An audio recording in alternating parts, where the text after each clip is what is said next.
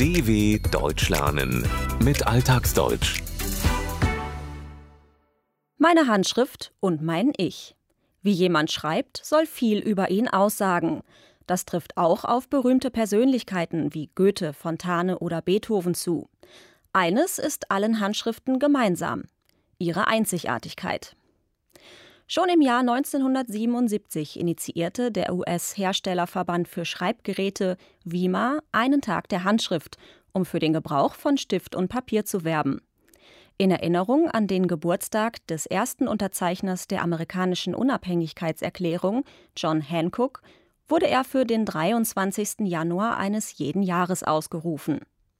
Ob dieser eher kuriose internationale Tag der Handschrift etwas daran ändert, dass im Alltag nur noch eine Minderheit zu Stift, Füller oder einem anderen Schreibgerät greift? Fachleute sind sich sicher, mit der Hand in Schreibschrift zu schreiben fördert nicht nur die Feinmotorik, sondern auch das Denken und das Lernen. Würde überhaupt nicht mehr mit der Hand geschrieben, dürfte eine jahrhundertealte Kulturtechnik aussterben. Davor warnt auch jemand wie Wolfgang Mecklenburg. Er ist Autographenhändler, befasst sich beruflich mit handschriftlichen Zeugnissen berühmter Persönlichkeiten. Denn, so seine Einschätzung, das Spannende eigentlich ist, dass die Handschrift ja sehr viel mehr transportiert als lediglich die Information. Also wenn ich es mit einem getippten Text vergleiche, dann kommt in der Handschrift eben doch sehr viel Persönlichkeit zum Ausdruck. Schreiben ist Körpersprache, auf eine Art und Weise, die sich auf dem Papier manifestiert, die dort äh, quasi einfriert und für die Nachfolgenden nachvollziehbar wird. Wird ein Text mit einer Schreibmaschine bzw. Computertastatur geschrieben, ist das Schriftbild ziemlich einheitlich, steril. Ein handschriftlicher Text spiegelt dagegen die Persönlichkeit der Verfasserin oder des Verfassers wider.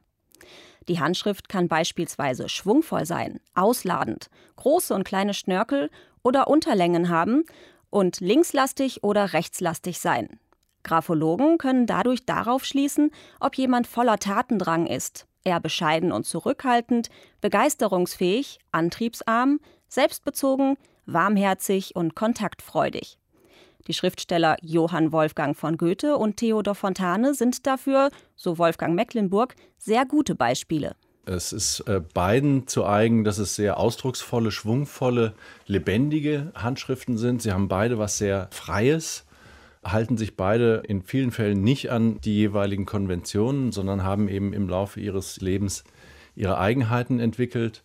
Bei Fontane ist zu sehen, dass die Buchstaben einfach sehr viel größer sind. Er hat einfach sehr viel mehr äh, Platz gebraucht als Goethe, der auch Spaß dran gehabt hat, schön zu schreiben.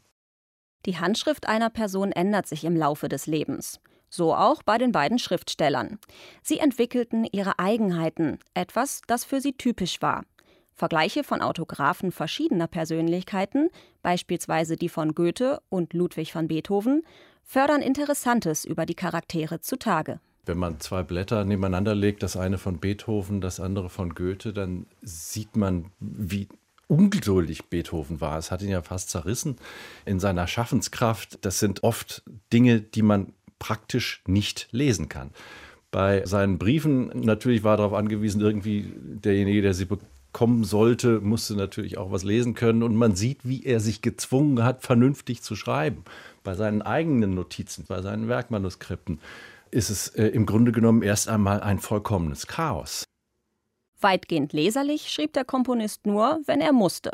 Bei seinen eigenen Werkmanuskripten, handschriftlichen Notizen in seinen Musikstücken, sah das anders aus. Ihnen war anzusehen, dass das Komponieren ein schwieriger Prozess für ihn war oder, wie Wolfgang Mecklenburg sagt, wie zerrissen er in seiner Schaffenskraft war.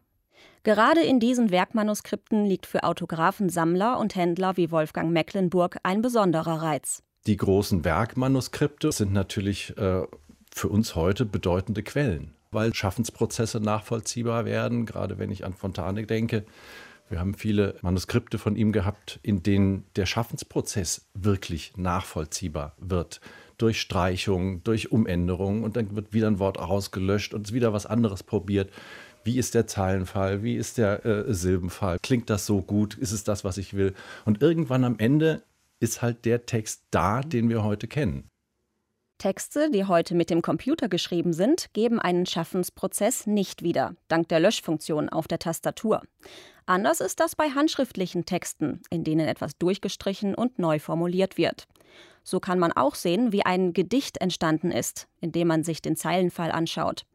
Mit der Art und Weise, wie Sätze untereinander angeordnet werden, kann ein Gedicht dramaturgisch inszeniert werden, aber auch durch den Silbenfall, die letzten Silben eines Verses. Gerade weil die Handschrift im Alltag an Bedeutung verliert, beobachtet Wolfgang Mecklenburg eine Art Rückbesinnung. Denn die Menschen in der modernen Informationsgesellschaft zeichnen etwas aus. Weil sie eine gewisse Übersättigung haben hinsichtlich dieser Allverfügbarkeit, dieser Kopierbarkeit. Jeder kann innerhalb von 30 Sekunden äh, die Mona Lisa auf seinem Smartphone haben. Das ist immer alles da, duplizierbar, kopierbar. Bei vielen Leuten besteht heute eine Art Sehnsucht, wo kommt das her? Wo ist die Quelle? Eine Sehnsucht nach dem Einzigartigen, nach dem Unikalen. Und das liefert die Handschrift. Computer und Internet sorgen für ein Gefühl der Übersättigung, eines zu viels an Möglichkeiten. Das Individuelle, Einzigartige, also Unikale, geht verloren. Alles ist jederzeit und überall verfügbar, kann einfach kopiert und dupliziert, verdoppelt werden. Sogar ein weltbekanntes Gemälde wie die Mona Lisa von Leonardo da Vinci bleibt dank Bildbearbeitungsprogrammen davon nicht verschont. Obwohl durch seine Hände schon sehr, sehr viele handschriftliche Dokumente gegangen sind, würde Wolfgang Mecklenburg gern mal Autographen von einem der Großen unter den Schriftstellern sehen. Eines der großen Mysterien ist ja Shakespeare, wie wir wissen. Gab es ihn wirklich, hat er wirklich geschrieben?